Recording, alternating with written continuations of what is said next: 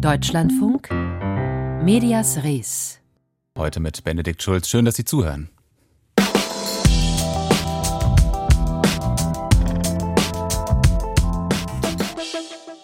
Der Antisemitismusbeauftragte des Landes Baden-Württemberg ist auf Twitter regelmäßig Anfeindungen ausgesetzt und er wollte das nicht mehr hinnehmen. Er hatte das Unternehmen aufgefordert, mehr als 40 Posts zu entfernen und zwar dauerhaft mit Verweis auf das Netzwerkdurchsetzungsgesetz. Das zwingt Plattformen nämlich dazu, entsprechende Beschwerdeverfahren anzubieten, wenn gemeldete Inhalte nicht gelöscht werden.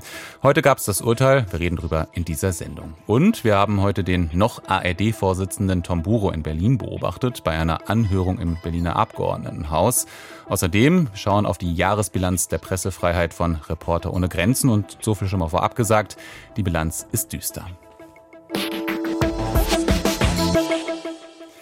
Der Antisemitismusbeauftragte des Landes Baden-Württemberg, Michael Blume, hat geklagt gegen Twitter. Das Unternehmen soll, so der Kläger, falsche und verleumderische Aussagen auf der Plattform löschen, besser gesagt löschen müssen. Verhandelt wurde vor dem Landgericht Frankfurt und in Frankfurt war mein Kollege Wolfgang Hetfleisch heute früh bei der Urteilsverkündung vor Ort. Herr Hetfleisch, zu Beginn müssen wir es noch mal ganz kurz zusammenfassen. Worum genau ging es bei dieser Klage von Michael Blume?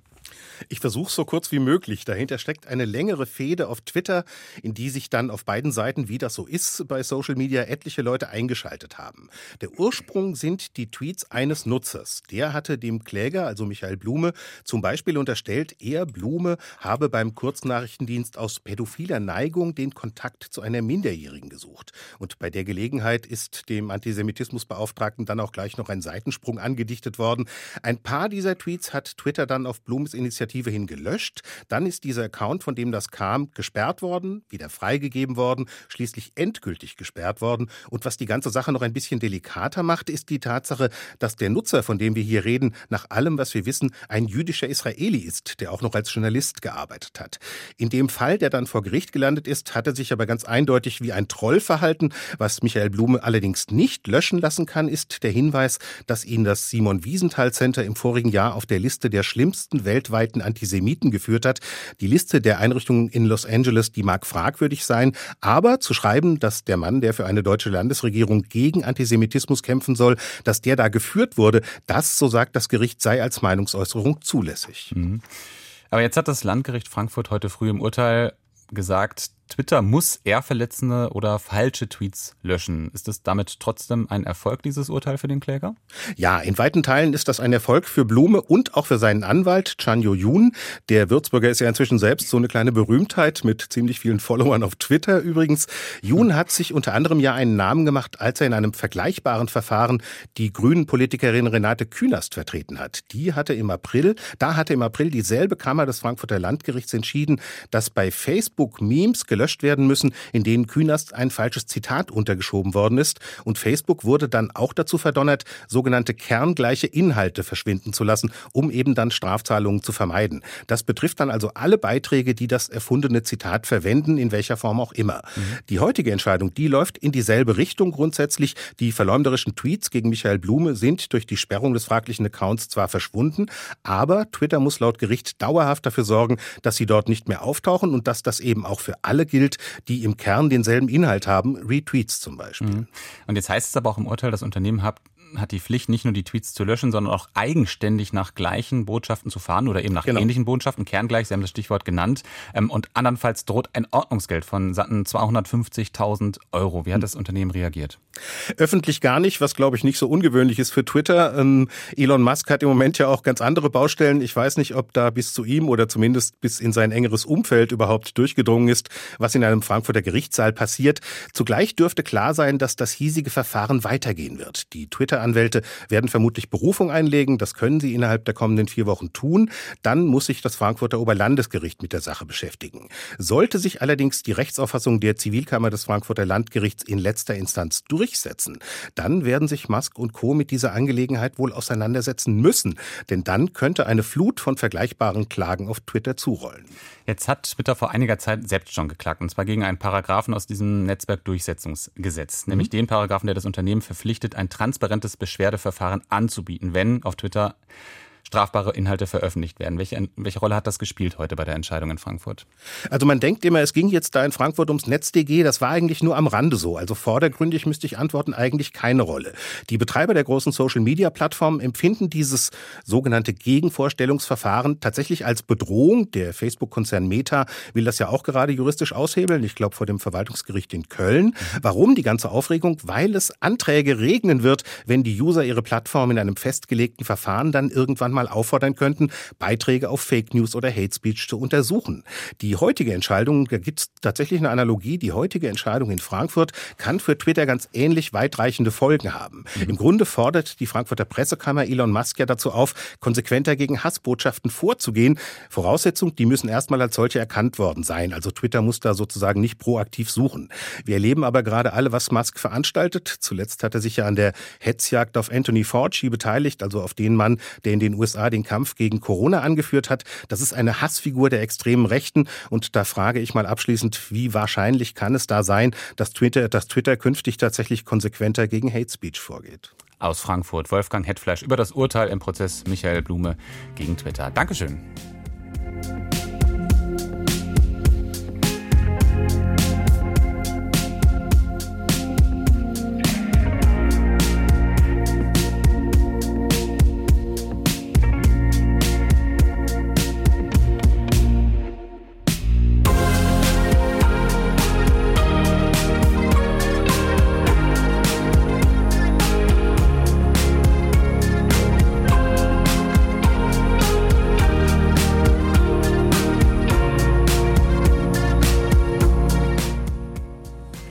Marokko spielt heute im WM-Halbfinale gegen den amtierenden Weltmeister Frankreich. Und das finden schon jetzt viele historisch, denn es ist das erste Mal, dass ein Team vom afrikanischen Kontinent das Halbfinale einer Fußball-WM erreicht. Und so fiebert ganz Afrika mit mit dem Team aus Marokko könnte man meinen. Ist aber nicht unbedingt so, denn Marokko ist genauso wenig Afrika wie Halbfinalgegner Frankreich Europa ist.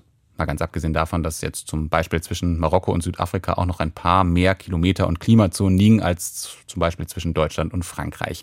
Und doch, meint unser Kolumnist, wie viele in der Medienberichterstattung, ist Afrika immer noch gleich Afrika.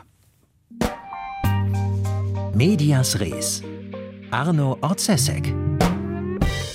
Afrika ist kein Land, heißt ein Buch bei Surkamp und eines im Reisedepeschen Verlag. Afrika ist kein Land, postet die Bildungsstätte Anne Frank, Afrika ist kein Land, lauteten Überschriften im Spiegel, im Handelsblatt, im Globetrotter Magazin und trotzdem gibt es den Schramböck-Reflex. Afrika sei ein Land mit vielen Chancen, freute sich Margarete Schramböck, damals Österreichs Wirtschaftsministerin, im Februar im ORF delikaterweise vor einem Treffen mit Amtskollegen aus Ruanda, Kenia und Nigeria. Schramböcks reumütige Erklärung auf Instagram, sie habe halt an ihren Urlaub in Afrika gedacht im Sinne von was für ein schönes Land, fanden Satireliebhaber köstlich. Tja, hätte sich die Ministerin nur näher für Fußball interessiert. Denn unter Fußballfans tritt der Schramböck-Reflex selten auf, am seltensten bei Weltmeisterschaften. Selbst Totalversager in Erdkunde bemerken da nämlich, dass mehrere Länder aus Afrika dabei sind, was den Rückschluss auf einen Kontinent gleichen Namens nahelegt.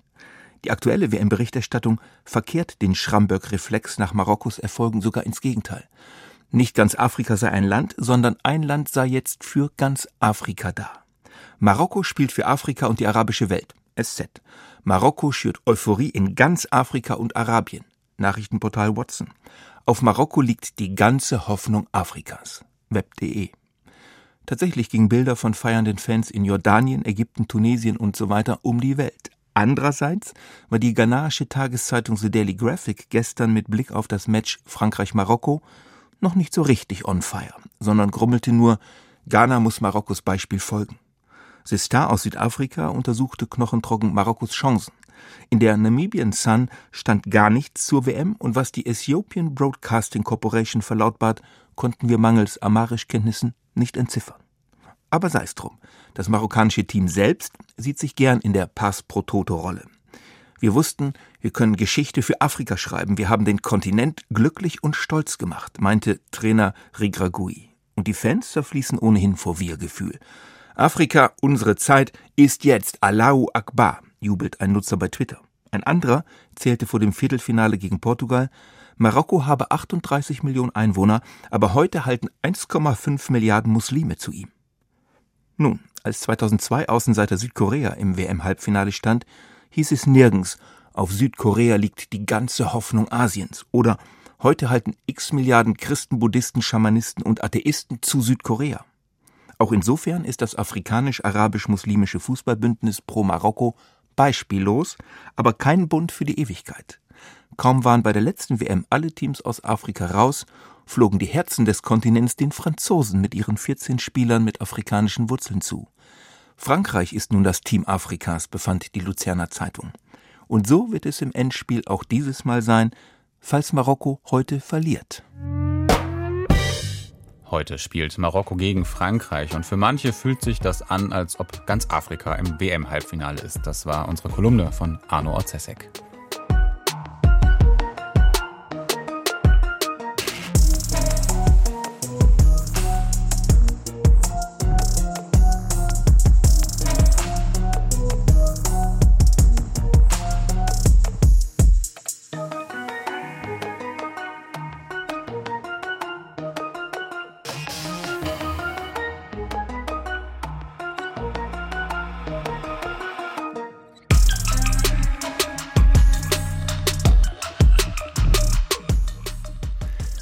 Weltweit sitzen über 530 Journalistinnen und Journalisten im Gefängnis, weil sie ihren Job gemacht haben, so viele wie nie zuvor. In diesem Jahr sind knapp 60 Reporterinnen und Reporter wegen ihrer Arbeit getötet worden. Ein Anstieg von 19 Prozent ist es im Vergleich zum Vorjahr. Die Zahlen für die Pressefreiheit weltweit sehen nicht gut aus. Einmal im Jahr veröffentlicht Reporter ohne Grenzen seine Jahresbilanz und daraus stammen jetzt diese Zahlen, die ich genannt habe. Und über diese Bilanz habe ich vor der Sendung gesprochen mit Juliane Mattei von Reporter ohne Grenzen in Deutschland und ich habe sie gefragt. Der Druck auf die Pressefreiheit, der wächst offenbar und zwar weltweit. Wird die Welt also autokratischer? Also wir können auf jeden Fall in einigen Ländern sehen, dass der Druck auf Medienschaffende eindeutig zugenommen hat. Und das kann auch manchmal sehr, sehr schnell gehen. Also das haben wir zum Beispiel dieses Jahr im Iran gesehen. Da laufen die landesweiten Proteste ja gerade mal zwei Monate und in der Zeit ist Iran auf den Platz drei gestiegen, der Länder mit den meisten Inhaftierten. Also inzwischen sind dort fast 50 äh, Medienschaffende inhaftiert und Iran war schon vorher auch auf unserer Rangliste der Pressefreiheit in den letzten Jahren immer ganz hinten, also hinter Platz 170 von 180. Was sich geändert hat, ist, dass mehr Journalistinnen und Journalisten, gerade auch Journalistinnen, also gerade Frauen, einfach weggesperrt werden ohne Gerichtsverfahren. Und ja, das ist eine neue Entwicklung, die wir jetzt gesehen haben im Iran. Und wenn man jetzt insgesamt mal schaut, weil Sie haben jetzt gerade auch eben die Situation der Frauen, also der Journalistinnen äh, kurz angesprochen, wie ist denn die Situation weltweit, also eben die Lage weiblicher Journalistinnen? Ähm, um bei den Inhaftierten zu bleiben, da sind so viele Journalistinnen, so viele Frauen inhaftiert wie nie zuvor. Also der Anteil von Frauen ist so groß wie nie zuvor. Also 15 Prozent der inhaftierten Medienschaffenden weltweit sind Frauen. Das klingt erstmal nicht so viel. 85 Prozent sind Männer, aber man muss auch sagen, dass in vielen Ländern der Welt ähm, Männer einfach deutlich überrepräsentiert sind im Journalismus bis heute. Wir haben in der Vergangenheit natürlich vor allem den Blick immer gerichtet auf Russland und auf China. Zuletzt dann eben, wie gesagt, auch immer mehr auf den Iran. Aber drunter andere Länder, Vietnam, Myanmar zum Beispiel oder auch die Philippinen, aber auch so demokratische Industriestaaten wie Indien zum Beispiel auch ein bisschen aus dem Fokus zu geraten. Da ist die Lage ja ebenfalls sehr ernst und Journalisten und Journalistinnen können ihre Arbeit auch nur unter Gefahren nachgehen. Ja, also auch Länder, in denen offiziell Frieden herrscht, sind alles andere als sicher für Journalistinnen und Journalisten. Wir haben in den letzten Jahren die Entwicklung beobachtet, dass immer mehr Journalistinnen und Journalisten getötet werden in Ländern, in denen offiziell kein Krieg herrscht. Das Verhältnis hat sich dieses Jahr wieder ein bisschen geändert durch den Ukraine-Krieg. Da sind ähm, acht Medienschaffende ums Leben gekommen. Aber das gefährlichste Land der Welt ist für Medienschaffende ist Mexiko mit mhm. elf ermordeten Medienschaffenden. Generell ist der amerikanische Doppelkontinent die gefährlichste Weltregion gewesen, wenn es nach den Getöteten geht. Also fast die Hälfte aller Getöteten dieses Jahr waren in Nord-, Mittel- und Südamerika. Man hat das Gefühl, wenn man sich jetzt so den Trend anschaut in den vergangenen Jahren, dass die Lage immer schwieriger geworden ist. Können Sie das so bestätigen? Die Zahlen sind natürlich sehr alarmierend, wobei man sagen muss, es sind halt auch immer Momentaufnahmen. Also wir hatten zum Beispiel in den ersten Jahren des Syrienkrieges noch viel, viel mehr getötete Medienschaffende in unserer weltweiten Jahresbilanz. Und wenn so ein Konflikt ja nicht mehr in seiner heißen Phase ist, sage ich mal, wie im Syrienkrieg, dann wird das auch wieder weniger. Andererseits äh, kommen dann neue Konflikte auf, aber man muss schon sagen, dass Medienschaffende in vielerlei Hinsicht und in vielen Ländern der Welt so sehr unter Druck sind wie nie zuvor.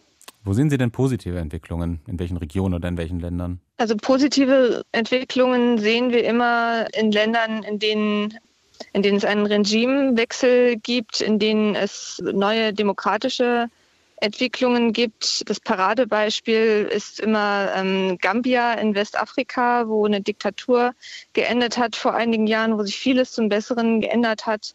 Aber auch in demokratischen Staaten muss man sagen, dass viel Druck von den Medienschaffenden genommen wird. Zum Beispiel in den USA unter Trump standen sie ja nicht nur verbal sehr, sehr unter Druck. Da hat sich jetzt die Lage zumindest in dieser Beziehung wieder verbessert. Auch in Brasilien, wo Bolsonaro ab Ende des Jahres nicht mehr Präsident sein wird, verbinden Journalistinnen und Journalisten das auch mit vielen Hoffnungen, dass es wieder besser wird für sie. Also da gibt es schon immer mal wieder zumindest vereinzelte Beispiele. Die Zahl der inhaftierten Journalisten und Journalistinnen ist auf einem Rekordhoch. Darüber habe ich gesprochen mit Juliane Mattei von Reporter ohne Grenzen in Deutschland.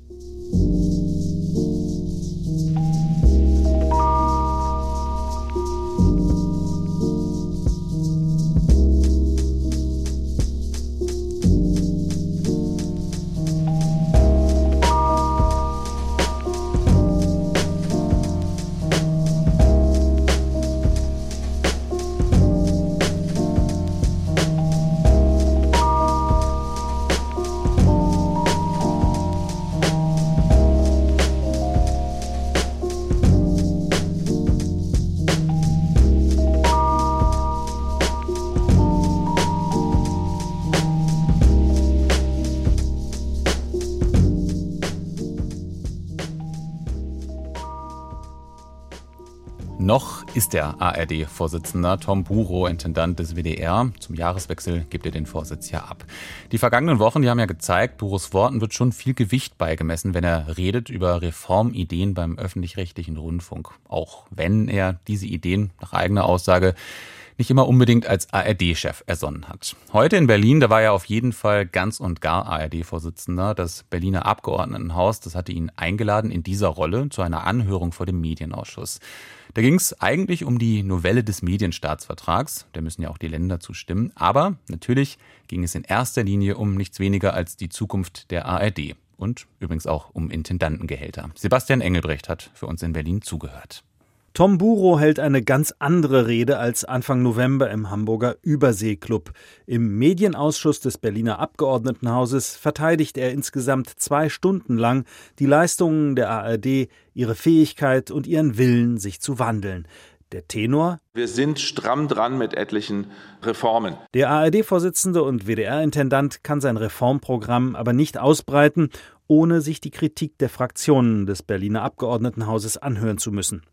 Immer noch geschockt von Vetternwirtschaft und Geldverschwendung der RBB-Spitze fordert Christian Goini von der CDU indirekt niedrigere Intendantengehälter in den ARD-Sendern. Das Thema Gehälter der Intendanten, das ist etwas, was die Menschen umtreibt. Also ich bin der Letzte, der irgendwie Neidkomplexe hat und irgendjemand das nicht gönnt, aber das muss ich natürlich einfügen in die Diskussion von Sparmaßnahmen und Umstrukturierung. Buro reagiert mit einem mathematischen Argument. Selbst wenn man alle Intendanten der ARD abschaffte, würde sich an der Höhe des Rundfunkbeitrags nichts ändern.